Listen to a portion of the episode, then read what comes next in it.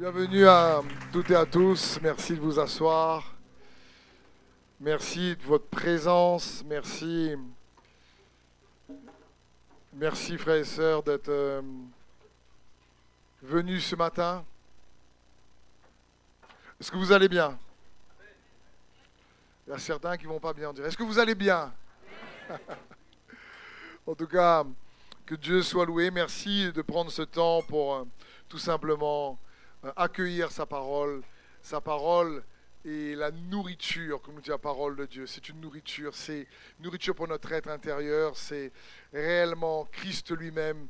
Et la Bible dit que l'homme ne se nourrira pas de caripoulet seulement, de pain seulement, mais de toute parole qui sort de la bouche de Dieu. Donc, euh, il est bon d'être là et je prie que à l'écoute de ce message, vous puissiez recevoir ce dont vous avez besoin pour vous-même. Amen. Et on va poursuivre la série sur la foi et le message s'intitule Une mentalité de foi. On va voir qu'il y a certaines manières de penser euh, que l'apôtre Paul dans les Écritures nous encourage à avoir pour pouvoir courir la course et, et pouvoir courir la course avec persévérance, la course de la foi que le Seigneur a pour chacun d'entre nous. Et pour ça, on va lire tout de suite un passage dans 2 Timothée 2, où la Bible dit, Toi donc, mon enfant, fortifie-toi dans la grâce qui est en Jésus-Christ. Et ce que tu as entendu de moi en présence de beaucoup de témoins, confie-le à des hommes fidèles qui soient capables de l'enseigner aussi à d'autres. Souffre avec moi comme un bon soldat de Jésus-Christ. Il n'est pas de soldat qui s'embarrasse des affaires de la vie s'il veut plaire à celui qui l'a enrôlé.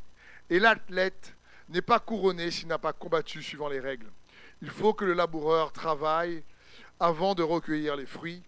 Comprends ce que je dis, car le Seigneur te donnera de l'intelligence en toutes choses.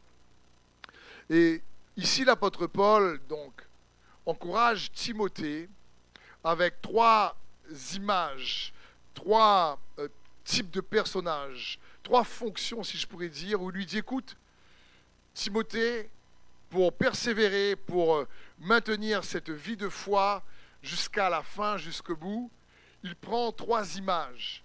Il prend celle du soldat, il prend celle de l'athlète et du laboureur. Et c'est très important parce qu'il va faire ressortir des qualités qui vont nous aider à comprendre que ce que l'apôtre Paul ici conseille à Timothée, c'est d'armer sa pensée d'une façon de penser qui va le permettre d'avancer. Et il est bon pour nous de comprendre ça. On ne peut pas, penser, on ne peut pas avoir une foi au-delà de ce qu'on pense. Notre foi va être encadrée par une manière de penser. Si on grandit par exemple dans euh, une église ben, religieuse, la foi sera encadrée par une manière religieuse de penser, par exemple. Si on grandit dans une église où on est plus, qui est plus ouverte sur le monde de l'esprit, ben, la foi va être encadrée par une manière plus ouverte sur le monde de l'esprit. C'est comme ça, parce que l'homme est les pensées de son âme. Et ici, il dit donc, voici trois euh, types de personnages qui parlent en réalité de manière de penser. En anglais, on dit ça mindset, c'est-à-dire il faut disposer sa pensée, positionner sa pensée à penser comme un soldat, comme un athlète et comme un laboureur. Parce que ça représente aussi, si vous préférez, des saisons dans la vie. La vie est un combat. Vous êtes d'accord avec ça? Je veux dire, la foi déjà est un combat, mais qu'on est chrétien ou pas, qu'on n'a pas la foi, la vie, c'est un combat. Je veux dire, qu'on croit en Dieu ou pas, eh ben, il faut se battre pour avancer dans la vie. Il faut se battre pour garder espoir. Il faut se battre pour ne euh, pas se laisser euh, décourager, euh, pour avancer, quelles que soient les missions, la fonction qu'on a. Et donc, la vie est un combat, mais pas uniquement un combat. La vie aussi est une course, nous dit la parole de Dieu. La vie est une course. Et là, il prend l'exemple de l'athlète. Si tu es dans une saison où il faut courir et que tu es en train de combattre, tu vas t'épuiser. Il y a une saison où il faut combattre, il y a une saison où il faut courir. Et il y a une saison où il faut aussi labourer. Donc, la saison de combat représente la saison difficile où tu sais que là, il faut que tu puisses réellement combattre pour euh, avoir la victoire par rapport à une situation. La saison de l'athlète, c'est plutôt le combat est terminé et vous allez voir, c'est plutôt une saison de discipline de préparation où il faut réellement toujours poursuivre la course et se discipliner pour emporter le prix. Parce que c'est ce qui parle ici. Et le laboureur, ça parle surtout de savoir toujours travailler de manière diligente, avec patience et avec confiance dans le Seigneur pour pouvoir récolter la moisson euh, que tu désires récolter. Et donc ces trois manières de penser sont importantes. Pourquoi? Parce que le contexte ici de l'apôtre Paul avec Timothée est crucial à comprendre. Ici, l'empereur euh, euh, de, Rome, c'est Néron, et Néron et il est très violent. Il tue les chrétiens. L'Église est persécutée. Beaucoup perdent la foi. Beaucoup ont peur de s'afficher en tant que chrétiens parce que la persécution est intense. Cet empereur déteste les chrétiens. Et Timothée est en train de baliser, il se dit, ouh là là là là là là c'est, compliqué quand même de garder la foi en Jésus-Christ pour faire avancer l'évangile dans ce contexte. Et donc l'apôtre Paul lui dit, hé Timothée, je comprends que c'est dur. Oui, la foi de plusieurs a été refroidie. Oui, il y a malheureusement une haine envers les chrétiens à ce moment-là. Et il dit, c'est pour ça, Timothée, je t'encourage à comprendre c'est quoi avoir cette mentalité de soldat, cette mentalité d'athlète et cette mentalité euh, de laboureur, si tu préfères. Et donc, c'est des conseils qui pour nous sont bien sûr très enrichissants pour qu'on puisse comprendre ces choses-là, pour qu'on puisse aussi avoir une course où on persévère et entretenir notre foi avec cette, ces mentalités-là. Donc on va voir comment doter notre esprit avec ces trois manières de penser. Quelles sont les qualités que l'apôtre Paul met en avant par rapport aux soldats, par exemple? Dans 2 Timothée 2.4, on a lu tout à l'heure, il n'est pas de soldat qui s'embarrasse des affaires de la vie s'il veut plaire à celui qui l'a enrôlé. On voit ici que le soldat, il dit à Timothée, écoute, je comprends qu'il euh, y a un contexte compliqué, mais n'oublie pas que le soldat, il se bat pour une cause. Il se bat pour son pays, il se bat pour euh, quelque chose dans lequel il croit. Le soldat, il ne s'embarrasse pas des affaires de la vie civile, ici la parole de Dieu dit, mais il a son focus sur la cause plus grande que lui-même. Le soldat, ici, il comprend pour qui, pourquoi il se bat. Il est engagé dans sa mission. Il comprend qu'il a une cause à, à, entretenir, à défendre. Il comprend également l'importance de l'autorité, le soldat de l'obéissance de la foi, si vous préférez, pour nous. Et il se dit, oh, l'apôtre Paul est en train de dire, Timothée, comprends bien, il y a derrière ce combat et cette persécution, il y a une plus grande cause, celle du roi des rois et de son royaume. La bonne nouvelle du royaume de Dieu, celle du roi des rois. Même si c'est compliqué, Timothée, et cette mentalité de soldat, comprends que tu sers un roi qui euh, réellement est extrêmement, non seulement puissant, bien plus puissant que euh, Néron à ce moment-là. Même si c'est compliqué, n'oublie pas la cause du royaume de Dieu. Tu ne te bats pas en ton nom, tu ne te bats pas au nom de l'Église, tu te bats au nom de Jésus-Christ. Tu te bats pour Christ. Ne te trompe pas de cause, Timothée. Ce n'est pas juste là pour maintenir l'Église qu'elle survit. Il dit ici, même s'il y a persécution dans l'Église à ce moment-là, Timothée, la cause, ce n'est pas une cause juste temporaire, c'est une cause éternelle, c'est une cause interréalité, c'est la réalité spirituelle par rapport à la réalité naturelle. Il dit ici à Timothée, donc, n'oublie pas euh, cela. Et ensuite, il va dire, le soldat ne s'embarrasse pas des affaires de la vie civile s'il veut plaire à celui qui l'a enrôlé. Il dit, Timothée, le soldat connaît le rôle qu'il a été attribué, la mission qu'il doit jouer, la mission qu'il doit mener dans cette cause, dans, dans ce combat. Et dit cette mentalité-là, Timothée, quand les difficultés arrivent, n'oublie pas que derrière les difficultés que tu rencontres, il y a une plus grande cause que tu sers. Et ça, c'est quelque chose qu'on oublie souvent.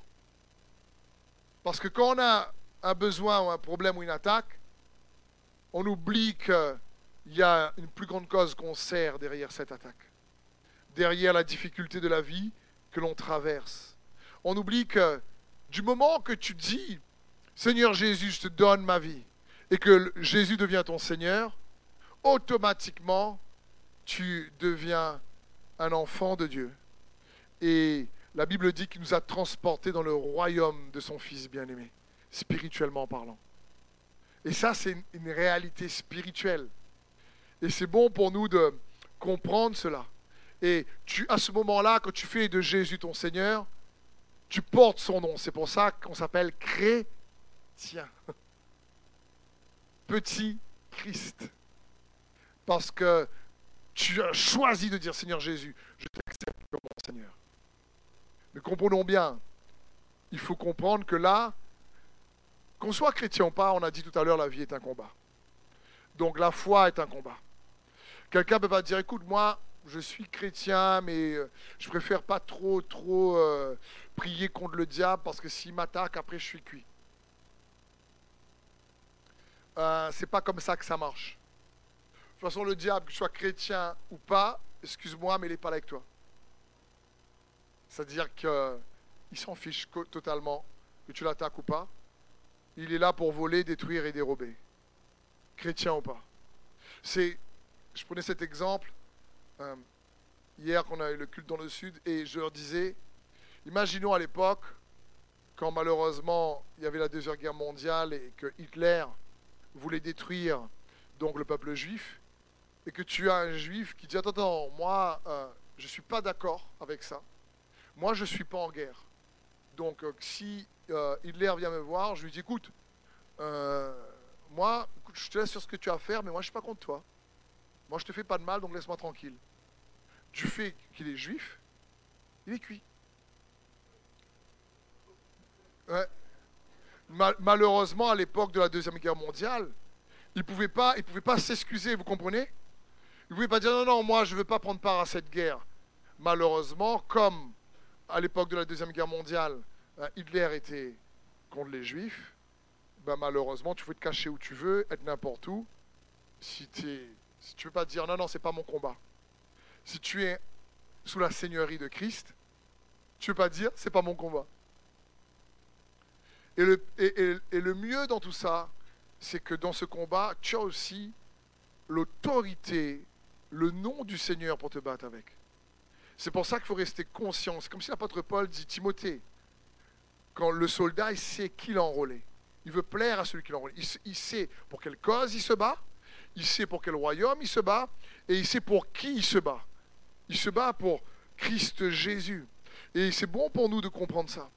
Parce que c'est un peu comme le roi David. Quand il vient se battre contre Goliath, Goliath arrive avec le javelot et l'épée, et le roi David lui dit, toi, tu viens contre moi avec le javelot et l'épée. Moi, c'est au nom de l'Éternel des armées que je viens contre toi. David, ici, quand il vient contre Goliath, ce qui est extraordinaire avec le roi David, qui était là encore qu'un berger, c'est toute l'armée d'Israël a peur parce qu'ils avaient oublié la cause pour laquelle ils se battaient. Ils avaient oublié que c'était pour la cause de l'Éternel qu'ils se battaient et ils étaient sur leur propre cause à eux.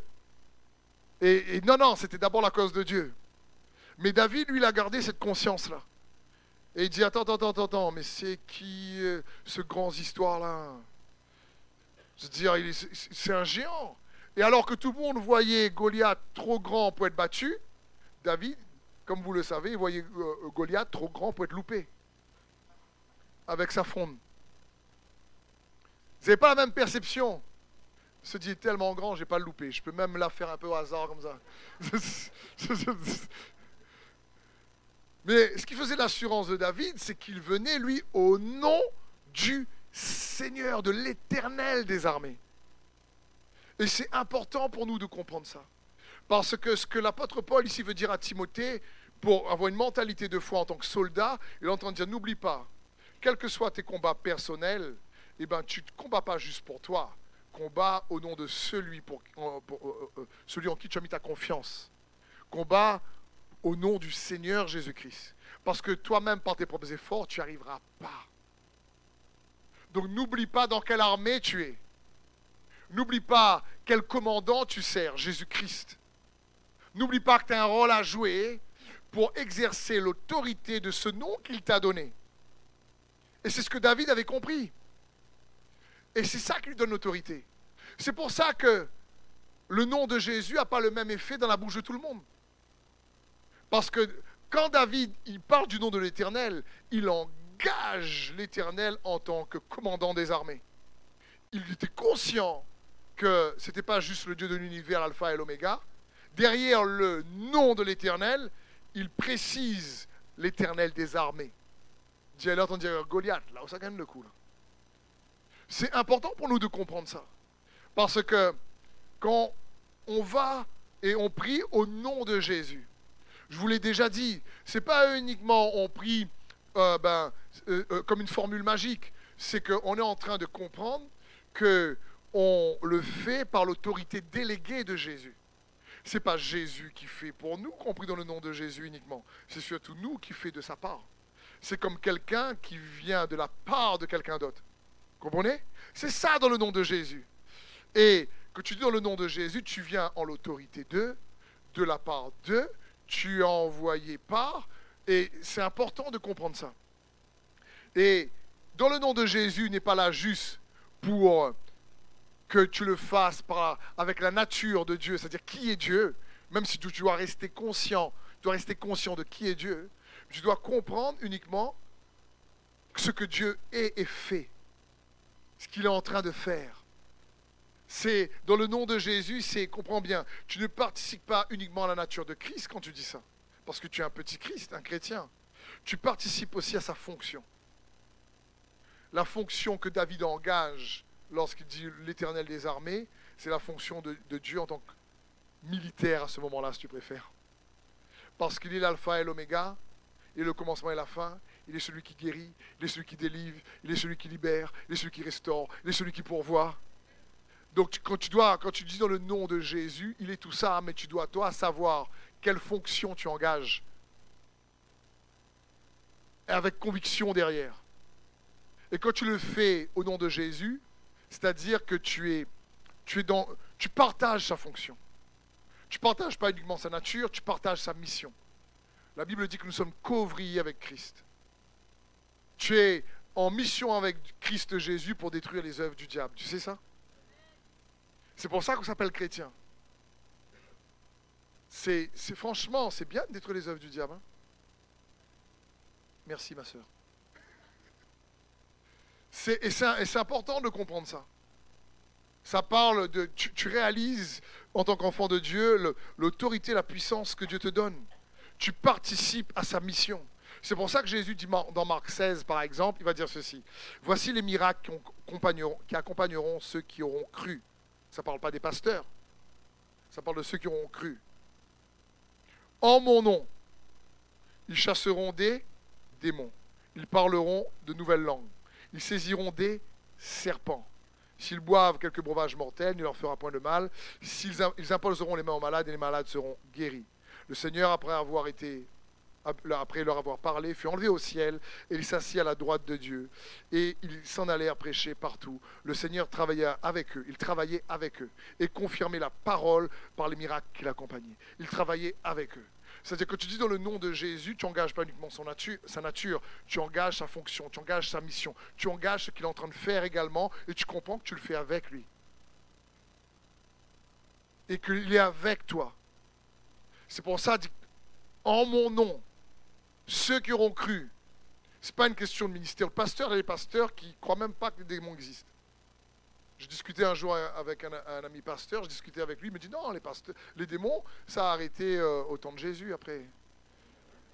Il m'a dit ça vraiment. Il dit après, la Bible, il n'y en a plus Je dis, ben ils sont partis cachette. Je dis, non, j'ai pas dit, pas dit ça. je, dis, je veux dire, mais c'est parce qu'il y a, il se dit, ben non, ben comme il y a, y a, franchement, moi j'en ai pas trop vu, je sais pas parce que tu n'as pas trop vu qu'il n'y en a pas.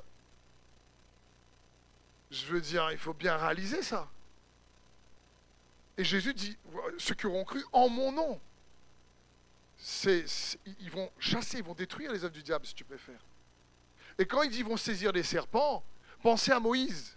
Serpent, ça ne signifie pas uniquement saisir un serpent, littéralement. Ça peut être ça, mais c'est pas là, en priorité. C'est comme Moïse. Quand il saisit le serpent par la queue, ça signifie qu'il va dompter ses peurs. Tu n'as pas envie de dompter tes peurs, toi? C'est ce que il dit en mon nom. Ils saisiront les serpents. Moïse, Dieu lui dit jette ton bâton par terre. Il jette son bâton, le bâton se transforme en serpent. Et, Dieu lui dit prends le, serpent par la queue. Moïse, il jette son bâton par terre, le bâton se transforme en serpent et il court. Ah, il a couru. Il connaît sa chanson. Allô, courir Allô, courir Non, non, non, non, non, non, non, pardon, pardon. C'est une blague. Vous vous réveillez. Et, il jette le serpent et il court. Et là, Dieu lui dit, il court parce qu'il a peur, bien sûr. Et Dieu lui dit, viens récupérer le serpent et prends-le par la queue. Mais c'est justement pas, c'est pas par la queue qu'il faut prendre un serpent. Tu prends par la queue, il se retourne et il te mord. C'est parce que Dieu voulait qu'il dompte ses peurs. Et en mon nom, quand la Bible dit saisiront des serpents, ça parle pour toi et moi. Ils dompteront leur peur.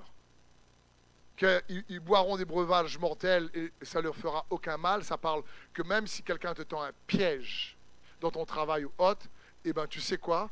Dieu lui-même te délivrera de ce piège-là. C'est ce que ça signifie. Quand tu crois en son nom, et que tu participes pas uniquement à sa nature, parce que la Bible dit que nous participons à la nature de Dieu, mais tu participes aussi, comme nous dit également la parole de Dieu dans Colossiens, à l'héritage qu'il a donné aux saints dans la lumière. C'est juste magnifique dans Colossiens. Et c'est ce que Dieu veut pour chacun d'entre nous. Mais parfois, on n'est pas assez conscient de ça. On n'est pas assez conscient que quand tu dis le nom de Jésus, c'est pour ça que le nom de Jésus n'a pas la même efficacité dans toutes les bouches. Parce qu'il n'y a, pas la même substance conviction, conscience, connaissance, expérience intérieure de la part de chacun. Du coup, on n'a pas, il n'y a pas le nom de Jésus pas le même poids parce que c'est pas juste un nom J-U-S-U-S. C'est, sinon, on fait comme les fiches de Seva là, qui euh, dans le livre des Actes dit, il y a un gars qui est totalement malheureusement possédé et dit dans le nom de Jésus que Paul prêche. Et le gars, un peu possédé, se retourne et dit Jésus, je connais. Paul, je connais. Mais où qu'il est C'était un peu, le, grec ressemble un peu au créole. et, euh, et là, vous connaissez l'histoire pour la plupart d'entre vous. Et le gars possédé met une correction à ces sept gars. Il il met les sept gars tout nus. Je veux dire, comme on dit des fois ici à La Réunion, Bougla, t'es pas tout seul. Je veux dire, franchement, je veux dire, un contre sept et les sept repartent tout nus. Quoi. Il y a une force surnaturelle quand les gens, malheureusement, sont possédés. Et quand tu vois l'effet inverse, l'apôtre Paul, son mouchoir seulement. Pas besoin que le gaz déplace. Gars est tellement imbibé de Jésus. Son mouchoir seulement, les gars disent Paul, t'as pas un petit mouchoir là? Fait, attends. Non, non, pas. c'est pas ça, c'est pas ça. Je, C'était bouchon de transpiration, c'est une blague. Microbe les désintégrés avant l'onction. non, non, c'est mouchoir de transpiration. c'est pas la grippe, c'était pas la grippe. Mais vous comprenez? Je veux dire, le mouchoir de Paul, nous dit la parole de Dieu, faisait fuir les démons, guérissait les malades. Et parce que Paul comprenait le nom de Jésus. La Bible dit dans 1 Jean 5, 4, parce que tout ce qui est né de Dieu triomphe du monde, et la victoire qui triomphe du monde, c'est notre foi. Tout ce qui est né de Dieu triomphe du monde. Le mot ici signifie tout ce qui porte l'ADN de Dieu, tout ce qui été produit par Dieu, tout ce que Dieu a initié, tout ce qui, a commencé à exister par Dieu. C'est dans ce sens le mot. Tout, tout ce que réellement provient de Dieu, tout ce qui et, euh, à la marque de son empreinte, triomphe du monde.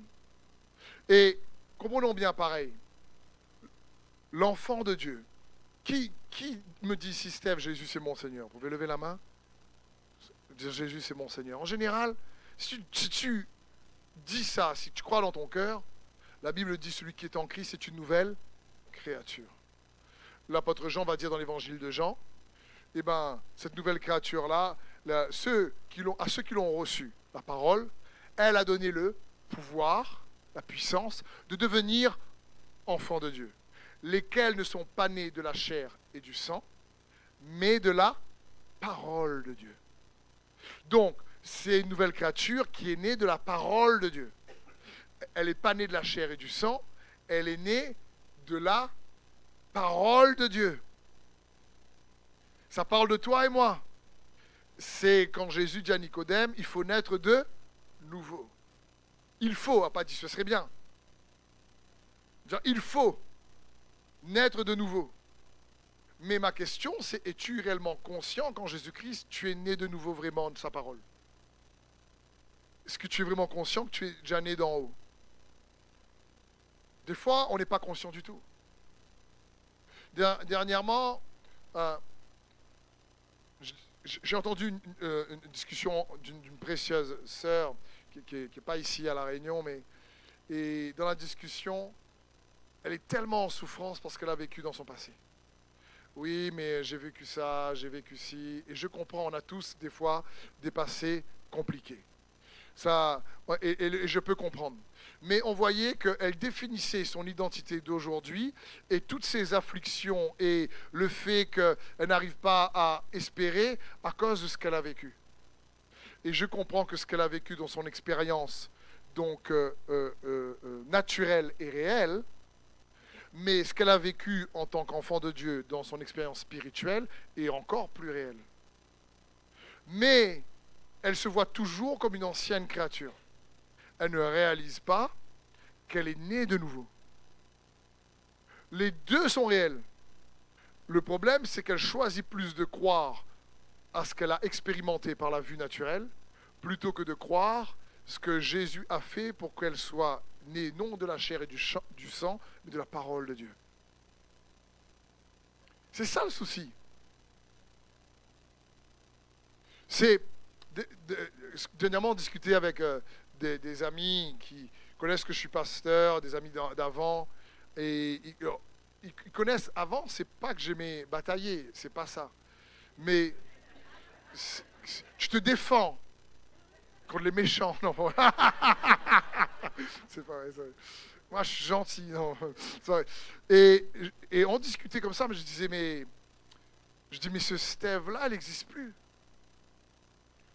Pour eux, il existe parce qu'il me, ils n'ont pas fait de mise à jour du nouveau Steve.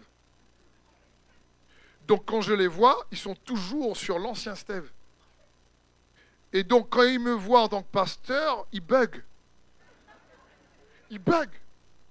C'est amis que j'apprécie, mais ils bug. Tout le temps, on, essaie de, j'essaie de euh, deux trois fois par an de toujours garder une relation avec eux et tout ça, parce qu'ils bug. Mais quand ça va mal, ils m'appellent. Bon, Steve, toi qui es pasteur là, quand même. Et quand tout va bien, Ah, oh, il est trop bizarre. pas possible. C'est plus bizarre que moi quand même. Et c'est parce qu'ils n'ont pas fait de mise à jour. Mais je ne peux pas leur en vouloir. Je peux pas, tu ne peux pas demander à quelqu'un qui ne connaît pas ce que tu connais de se comporter comme toi. Vous comprenez? Donc si ta famille ne connaît pas ce que tu connais, dis pas hmm, arrête de parler avec moi comme ça, vis une vie pure. Dis pas ça. Si c'est pas que tu connais, aime, patiente. Par contre, fais une mise à jour de toi-même. Au lieu de faire uniquement ton téléphone.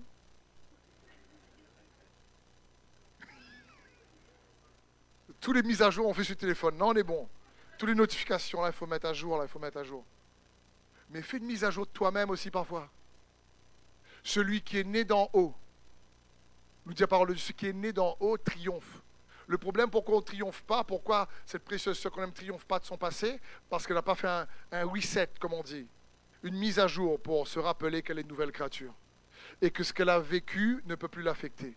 Le problème, c'est qu'elle met plus de foi en, les dégâts que l'ennemi a fait dans son passé qu'elle met de la foi en ce que Jésus a fait parce que ce qu'elle a vécu dans son passé ne l'affecte plus. Parce qu'on peut avoir le souvenir du passé sans la douleur. Et j'aime dire ça. Une fois, je discutais avec une personne et je, dis assez souvent, et elle me dit, oui, mais Steve, tu ne sais pas ce que j'ai vécu. Et je lui dis, c'est vrai, moi je ne sais pas ce que tu as vécu. Ce que je sais, c'est que tout le monde galère dans la vie. Et je lui dis, toi si tu sais pas ce que j'ai vécu de toute façon?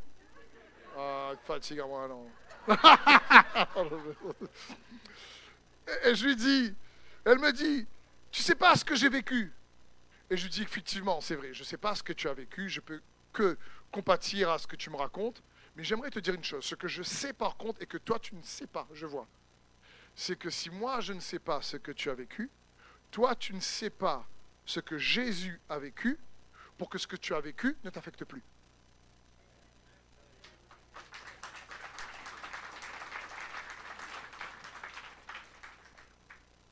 Et c'est la vérité.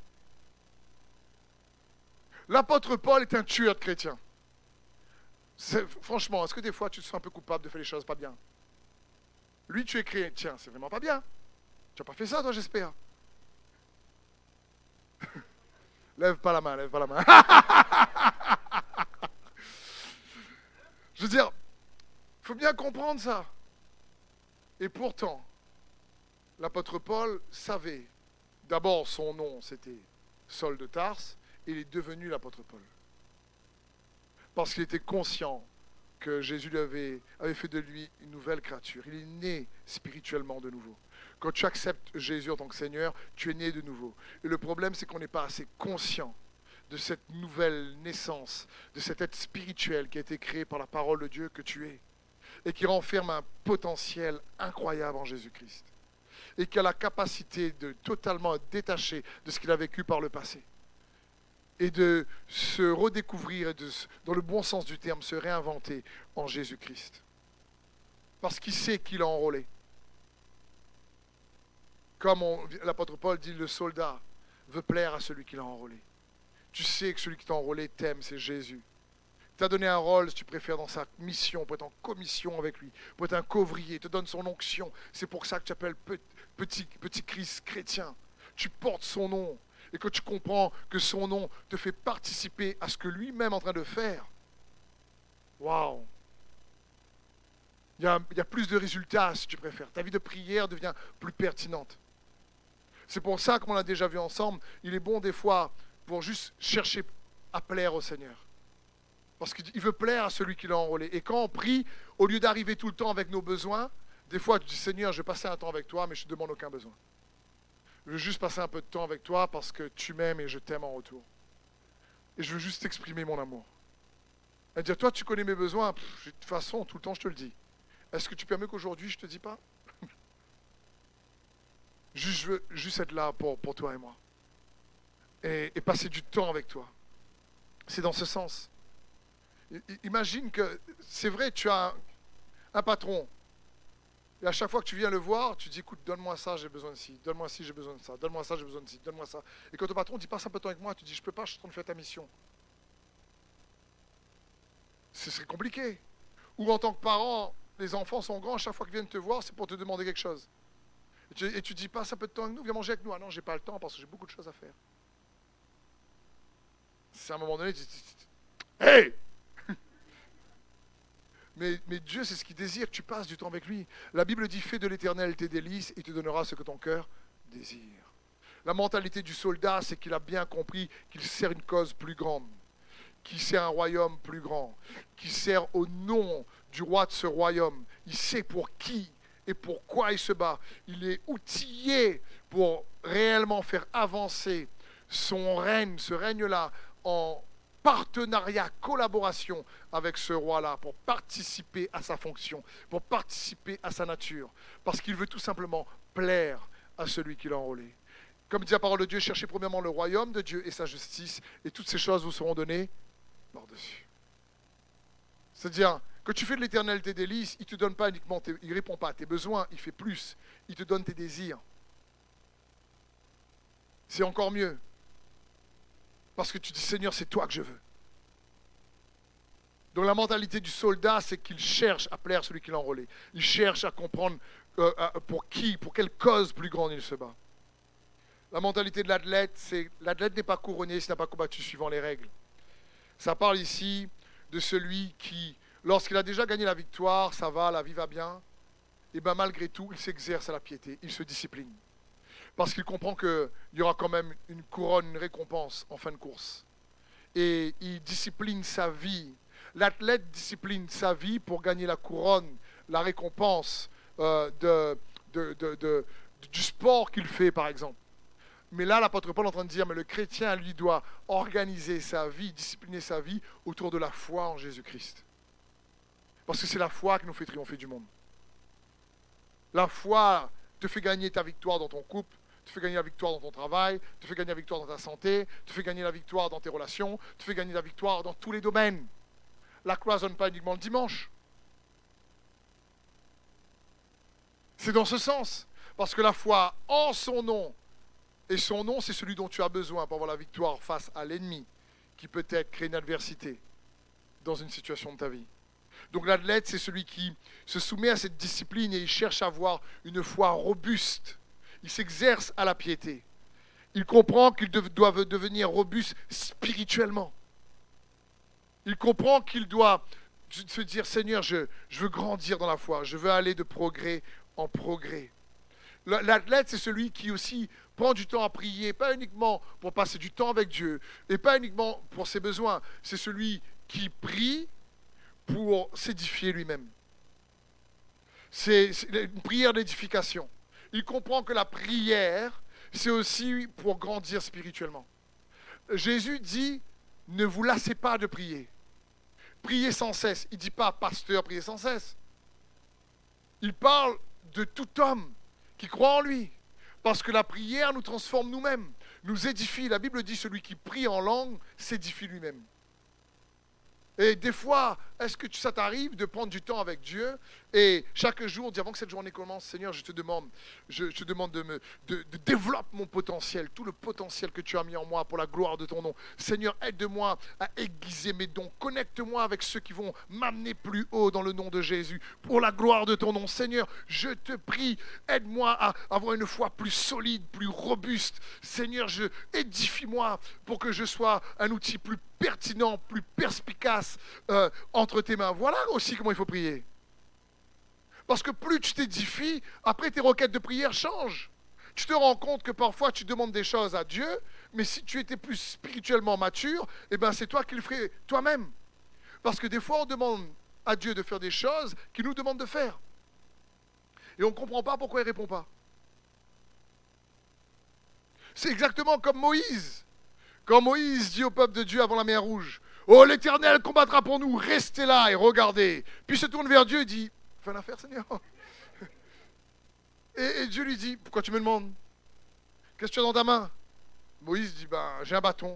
Et eh ben Dieu dit alors, ouvre la mer. Parce que pour Dieu c'est logique. Un bâton, la mer, ben, tu ouvres la mer avec. Je comprends que Moïse avait un petit peu d'incompréhension. Mais c'est ce que Dieu lui dit. Quand il se tourne vers Dieu, Dieu dit Pourquoi tu tournes vers moi? Qu'est-ce que dans ta main? Ben un bâton. Il dit Ben alors Ouvre la mer. Ah, je, crois, je, mets à la place de Moïse. Ah ouais. Bâton, mer égale ouverture, route.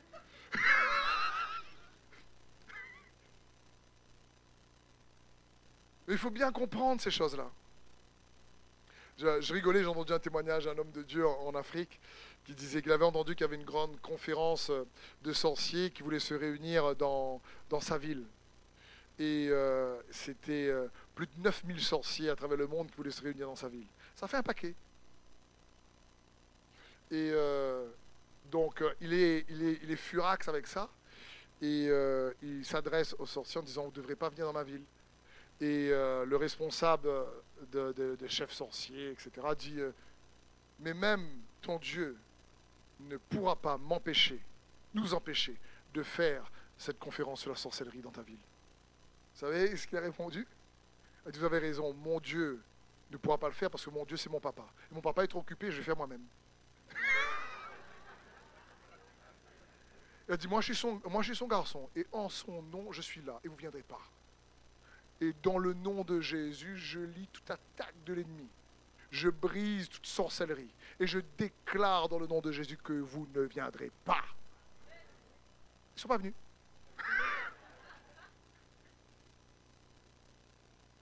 Mais des fois, on demande à Dieu de faire ce qu'il nous demande de faire.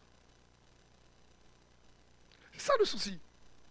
Mais plus tu t'édifies spirituellement, tu deviens mature, plus tu comprends que, wow, tu es co-ouvrier.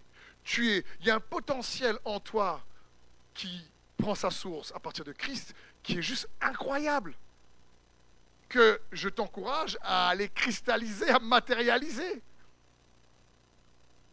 Et pour ça, c'est la mentalité de l'athlète. Il comprend qu'il y a plus. Il, se discipline. Il se prépare. Il comprend que il, faudra, oui, il faudra un sacrifice dans le temps, il faut un sacrifice dans la prière, il faut un sacrifice pour aller chercher Dieu, il faut sacrifier pour méditer sa parole. Comprenez? Et il va se discipliner dans ce sens pour atteindre la victoire. C'est ce que fait l'athlète. Il va chercher à connaître les règles, comme dit le verset, c'est-à-dire les lois spirituelles, pour avoir les percées le plus rapidement possible. Parce qu'il se dit, il ne peut pas combattre juste dans le vide, donc il faut qu'il essaye de connaître au mieux. Et c'est ce que Dieu désire. Parfois, par exemple, un acte de pardon peut libérer beaucoup de bénédictions sur une famille. Une famille qui reste dans le non-pardon, qui vient à l'église, qui prie, qui jeûne tout le temps, bah, il ne se rend même pas compte que parfois il suffit juste de pardonner c'est une loi spirituelle. Que même qu'il y a dans la prière de notre Père, pardonne-nous nos offenses comme nous pardonnons aussi. Pour, pour un exemple simple, que des fois on ne comprend pas. Vous connaissez, c'est qui? Sarah, la femme d'Abraham. Euh, Sarah, elle est cool. Elle dit à Abraham, écoute, je te prête ma servante, Qu'est-ce que tu en penses? Abraham a réfléchi rapidement, dit oui. D'accord Avoir un, enfant. Abraham, Abraham, notre père Abraham, euh, père de la foi, nous dit la parole de Dieu, va être un gentleman. Il a dû dire à Sarah Écoute, si tu insistes, je veux bien t'aider. bon. Bref, mais vous savez, après, euh, euh, Agar, donc, enfante Ismaël, et Sarah devient, il y a une rivalité entre elles, et Sarah devient, la Bible dit, méchante avec Agar. À un tel point que Agar fuit. Elle va dans le désert avec Ismaël, elle fuit. Et elle va dans le désert, et dans le désert, il y a l'ange de l'Éternel qui est là, qui est une représentation de Jésus-Christ. Et l'ange de l'Éternel dit, bah, que fais-tu ici, Agar? J'aime bien Jésus, parce qu'à chaque fois, il me pose une question comme s'il ne connaît pas. Tu vois, quand Jésus te pose une question, tu sais, c'est toi qui ne connais pas quelque chose.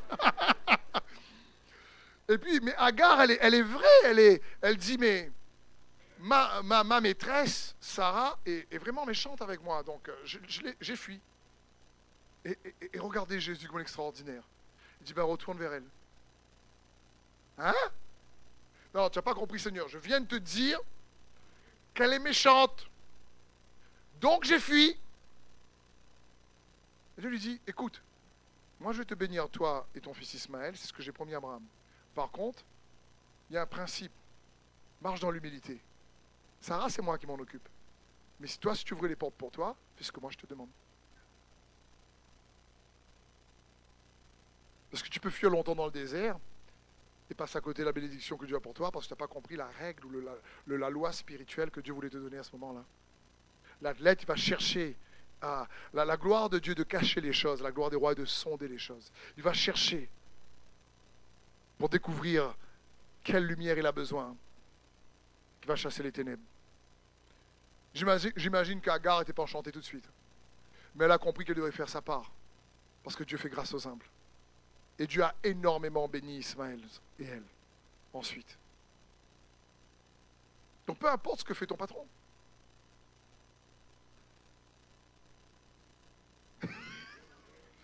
à certains. Qui n'est pas mon patron. j'ai pas fait exprès hier en sortant, j'ai percé sa roue. Non, pas, des affaires comme ça. Mais ce que je veux dire, c'est, je comprends, il y a, un rôle, tu as une part à jouer en tant que dans pour attirer ces choses-là. Et dernièrement, le laboureur. De Timothée 2,6. Il faut que le laboureur travaille avant de recueillir les fruits. Le laboureur, c'est celui qui travaille dur, il est diligent dans son travail. Et c'est quelqu'un qui sait qu'il aura la récompense plus tard. Parce qu'il travaille dur, qu'il pleuve ou qu'il vente, qu'il fasse beau ou pas, il sort pour aller semer. Et il sème. Et il n'est pas là à dire Ouh là pluie tombe trop là. En plus, il fait 10 degrés dehors, bah écoute, sème demain. Il ne peut pas faire ça. Il, il, sait qu'il même il y va. Il travaille. et il sait qu'il aura la moisson dans la bonne saison.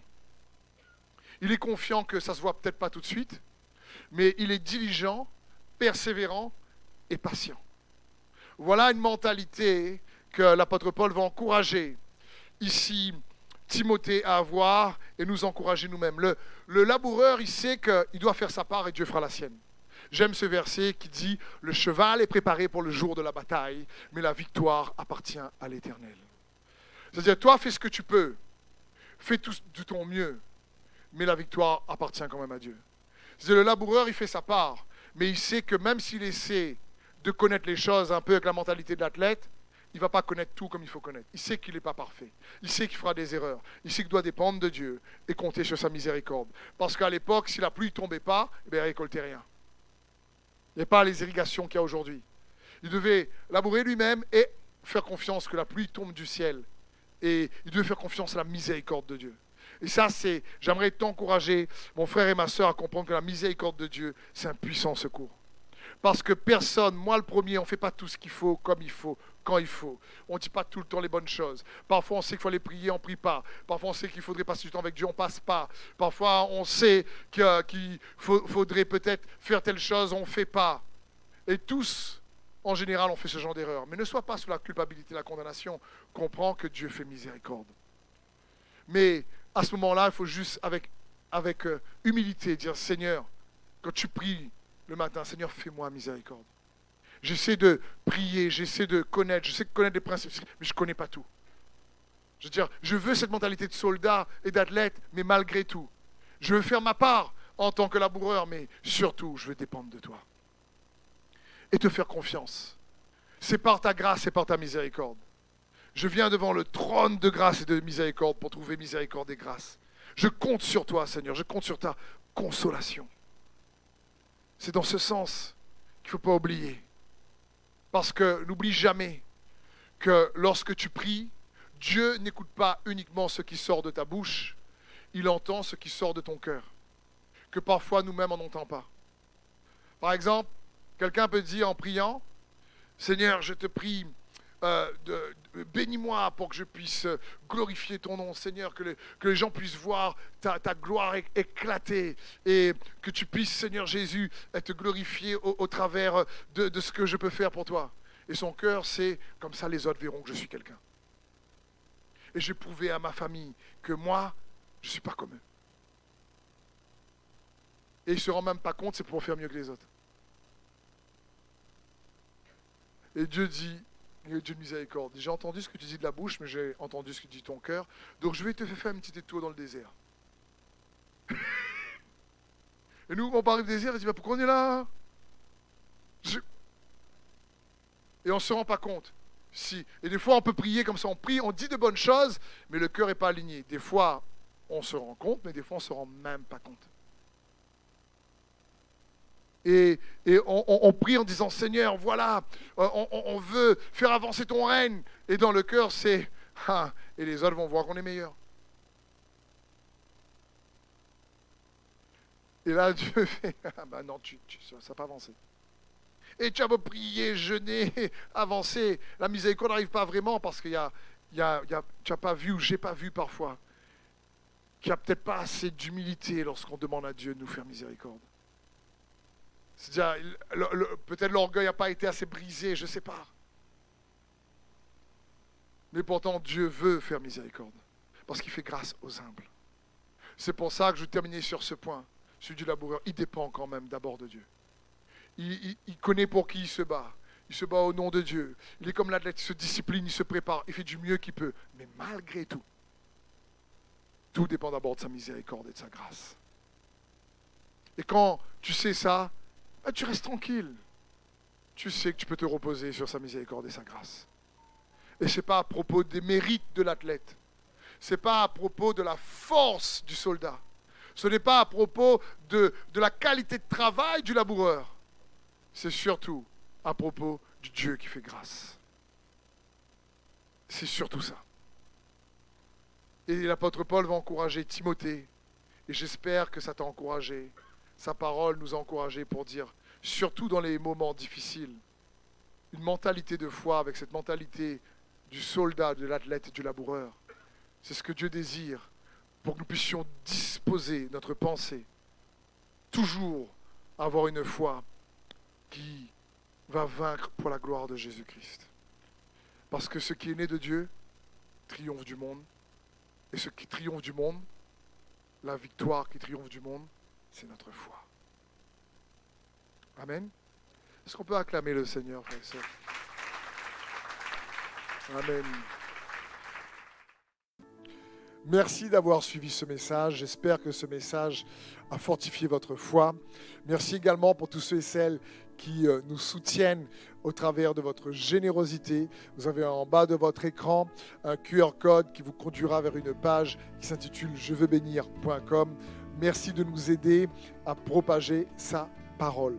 D'ailleurs, si ce message a fortifié votre foi et que vous connaissez quelqu'un de votre entourage qui aurait besoin de l'entendre, n'hésitez pas à lui partager ce message. Aussi, je vous encourage, si vous le souhaitez, à vous abonner à notre chaîne YouTube.